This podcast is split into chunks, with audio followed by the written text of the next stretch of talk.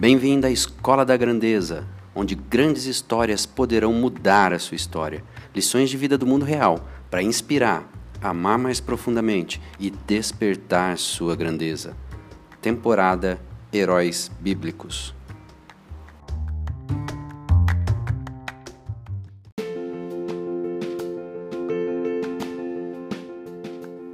Olá, Flávio Quinalha aqui, e eu criei esse podcast para compartilhar histórias de vida, histórias de homens e mulheres que tiveram a sua vida transformada, que tiveram a sua grandeza despertada e que, de alguma maneira, essa história de vida deles toque a sua história de vida. A intenção minha é que, através de compartilharmos aqui essas histórias de vida, erros, acertos, vitórias, fracassos, que tudo isso colabore para que você tenha de fato a sua grandeza despertada. Nessa primeira temporada, Heróis Bíblicos, como esses homens e mulheres superaram e tiveram histórias de vidas extraordinárias e como que Deus se relacionou e interagiu na vida deles. Venha comigo, vamos para essa temporada que vai ser sensacional.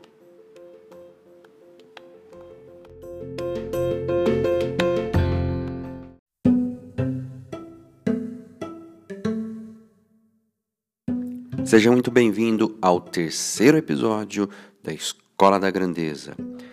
A história continua. Adão e Eva saíram do jardim, foram expulsos, mas a vida tem que continuar. E eles tiveram filhos, Caim e Abel. E hoje vamos falar sobre Abel. Abel foi a segunda criança trazida ao mundo, mas a primeira a obedecer a Deus. Bom, tudo o que sabemos a respeito deste homem chamado Abel é que ele era filho de Adão e Eva, ele tinha como ofício, ele poderíamos dizer como profissão, pastor de ovelhas. E ele, em um determinado momento, apresentou sacrifícios, ou seja, apresentou ofertas que foram agradáveis a Deus. E por causa disso, teve a sua breve vida interrompida pelas mãos do irmão mais velho e enciumado.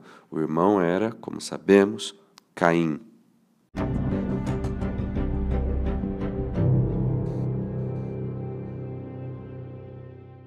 E essa história, bom, ela se dá mais ou menos assim. Na época das colheitas, o mais velho, ou seja, Caim, ofereceu a Deus alguns dos frutos colhidos. O mais novo, Abel, porém, ele foi e apresentou os melhores animais do rebanho, porque ele queria enfatizar o valor e o custo deles. E o sacrifício de Abel acabou sendo recebido de uma maneira mais favorável pelo Senhor. Porém, o de Caim não teve esse mesmo destino. E a despeito de uma advertência feita por Deus sobre a necessidade de que ele, Caim, dominasse o ímpeto do pecado, ainda assim ele foi, conspirou contra o seu irmão e acabou matando Abel. Bom, o seu ato pecaminoso não ficou escondido do Senhor e a morte de Abel acabou trazendo o juízo divino sobre Caim. Abel, na verdade, ele acabou representando a primeira fatalidade que foi subsequente à maldição de Deus sobre a humanidade por causa da desobediência de Adão e Eva. E olha, essa tragédia, como resultado direto do pecado de Caim, cumpriu a promessa de que aquele ato de comerem o fruto do conhecimento do bem e do mal traria morte física. Ou seja, aquele ato de rebelião que Deus prometeu que, se vocês fizerem isso, vocês conhecerão a morte. Bom, isso se cumpriu vindo a morte física. Sabemos que primeiro veio a morte espiritual, aquela separação, a barreira, a perda do relacionamento espiritual entre Adão e Eva, ou seja, entre o homem, entre a espécie humana e Deus, a morte espiritual e aí culminou com a morte física de Abel. E olha, essa morte enfatizava o desenvolvimento rápido da transgressão. Quando Deus entregou à humanidade as consequências do pecado com um mínimo de graça para refrear a maldade. Então, tanto Caim como Abel, eles, eles foram lá, eles ofereceram sacrifícios para demonstrar assim que a humanidade, apesar dessa maldição que acabei de falar, apesar dessa maldição de Deus, ela ainda conserva um desejo de adorar a Deus. E o fato de que a adoração envolvia sacrifícios, isso na verdade indica o reconhecimento de que o verdadeiro culto, preste atenção, o verdadeiro culto a Deus, ele devia custar algo.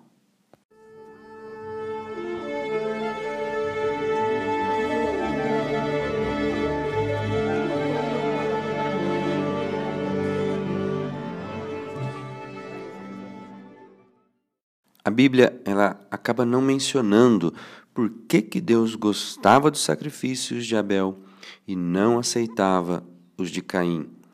Mas tanto Caim quanto Abel, muito provavelmente, eles sabiam, eles conheciam a vontade de Deus. E Deus, ele sonda o coração.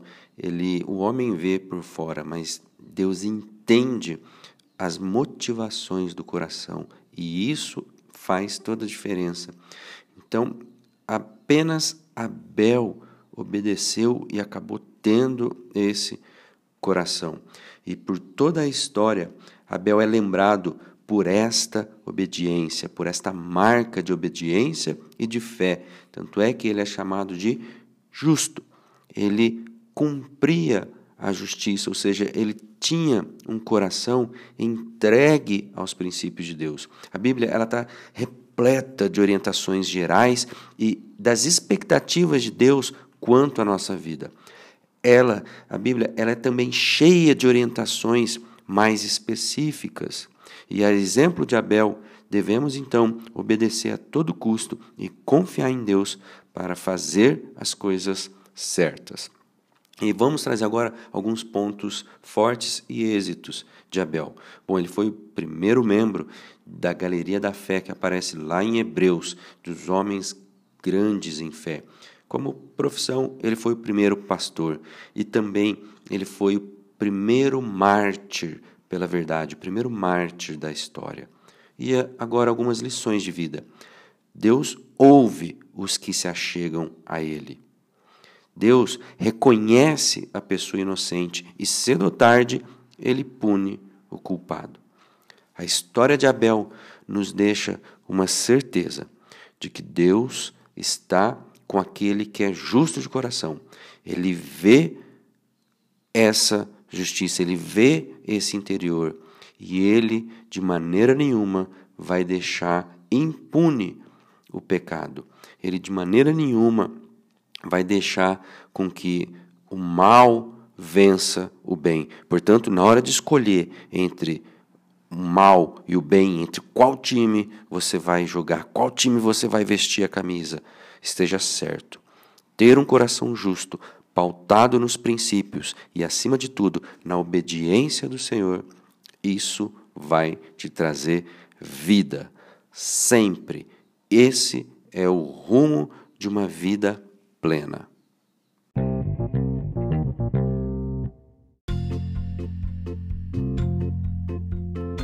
Chegamos aqui ao final desse terceiro episódio onde falamos, conversamos um pouquinho sobre a vida de Abel. E eu espero de verdade que aos poucos cada história mencionada aqui contribua para despertar a sua grandeza.